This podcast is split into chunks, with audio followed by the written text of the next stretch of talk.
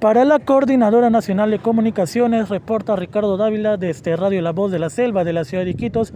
dándoles a conocer que el candidato por la agrupación Perú Libre, Pedro Castillo, firmó la proclama ciudadana Juramento por la Democracia que ha sido impulsada por la Conferencia Episcopal Peruana y diferentes instituciones más.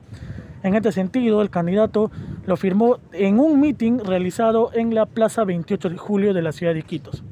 El candidato en horas de la tarde estará regresando a la ciudad de Lima después de haber realizado diferentes reuniones con miembros, eh, con diferentes gremios, con los pueblos indígenas de la Amazonía